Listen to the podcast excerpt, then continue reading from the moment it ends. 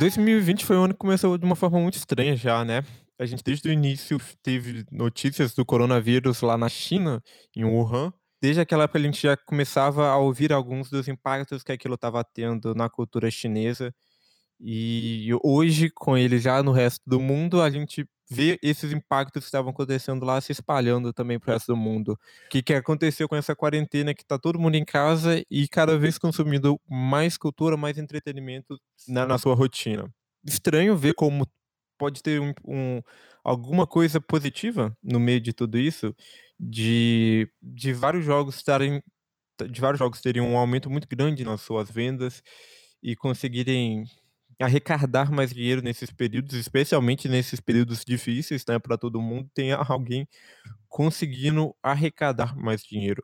Só para a gente colocar em comparação aqui, na indústria de jogos, principalmente para computador, tem uma coisa que acontece muito quando você vai analisar as vendas do seu jogo, que é você lança ele e você tem um pico de vendas né, na, nas primeiras semanas. E a partir daí você vai tentando minimizar a queda do seu jogo, né? Você vai tentando achatar a curva também, para ele cair cada vez menos. Então você vai lançando atualizações e vai lançando e fazendo promoções, que aí você vai tendo alguns mini picos também e conseguindo evitar de ter uma queda abrupta. E tá tendo jogos que tiveram uma um, e, e tá tendo jogos que tiveram um número de vendas comparados às primeiras semanas deles, né? Então você vê como as pessoas estão jogando mais, comprando outros jogos. A própria Steam, né, para computador, teve um recorde de, de usuários ativos ao mesmo tempo nas últimas semanas. Claro que, igual para o resto do mundo todo, não dá para falar que são as notícias só positivas. Como todos os outros setores da indústria, pessoal de jogos teve que mudar a forma de se organizar de trabalho mesmo. Agora todo mundo está tendo que se acostumar ao home office e trabalhar via videoconferências. A gente tem até um programa que fala um pouco sobre como funciona o trabalho remoto. Se vocês tiverem interesse, o link está lá embaixo na descrição. Mas, em geral, as empresas estão tendo que se adaptar a essa nova forma de trabalho, tendo que correr um pouco atrás para compensar a falta de costume que elas tinham.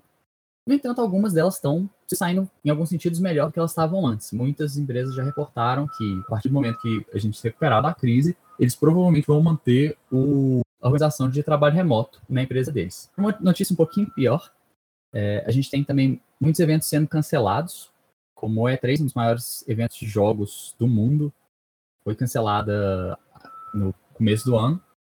A Big, aqui para o pessoal do Brasil, é, voltado mais para um público, com para desenvolvedores independentes. Foi adiada até o começo do ano que vem, com as rodadas de negócio e encontros com desenvolvedores acontecendo online agora metade do ano. E outros, outras conferências, como a GDC, também funcionando nesse formato virtual. Isso tende a ser muito relevante porque esses eventos não só servem para você entrar em contato com outros desenvolvedores, mas eles também são oportunidades de negócio, de formar negócios para o trabalho mesmo. E o que a gente também tem de impacto para as pessoas que jogam computador, é, no, no, no, no, celular, em qualquer das plataformas, são jogos que estão ficando de graça, é, seja para teste, seja para você pegar, é, entrar e pegar ele para sempre. Tiveram vários jogos que a Epic já faz isso é, semanalmente de liberar jogos. A Steam lançou, liberou alguns jogos de graça. Várias empresas fizeram isso, para os consoles também tiveram alguns. Ou o próprio período de teste para você conseguir jogar o jogo sem pagar ele por um, por um curto período de tempo. A Blizzard fez isso com Overwatch. Então são coisas também muito interessantes de você ver, para pelo menos você poder ter um acesso a um jogo por, por algum tempo, poder conseguir distrair, fazer alguma outra coisa, depois ter, comprar o jogo de fato, ou não, né? Se eles já derem um jogo, se ele já consegue ali mais uma coisa na, sua biblioteca de jogos para passar o tempo durante a quarentena. E as empresas fazendo isso exatamente para incentivar as pessoas a não sair de casa, te dar algo a fazer. E essa não é a única coisa que as empresas de jogos têm feito para tentar combater ou ajudar o combate contra o coronavírus.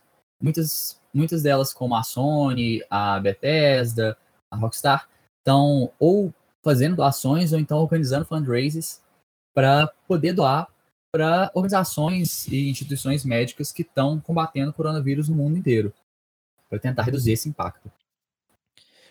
Então a gente vê como a cultura e como o entretenimento está ficando cada vez mais importante, especialmente neste período.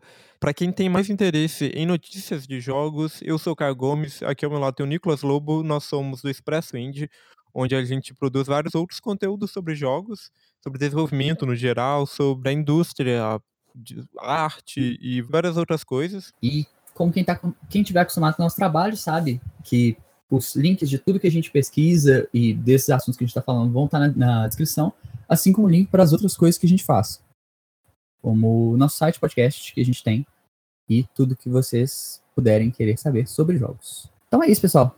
Tchau, tchau.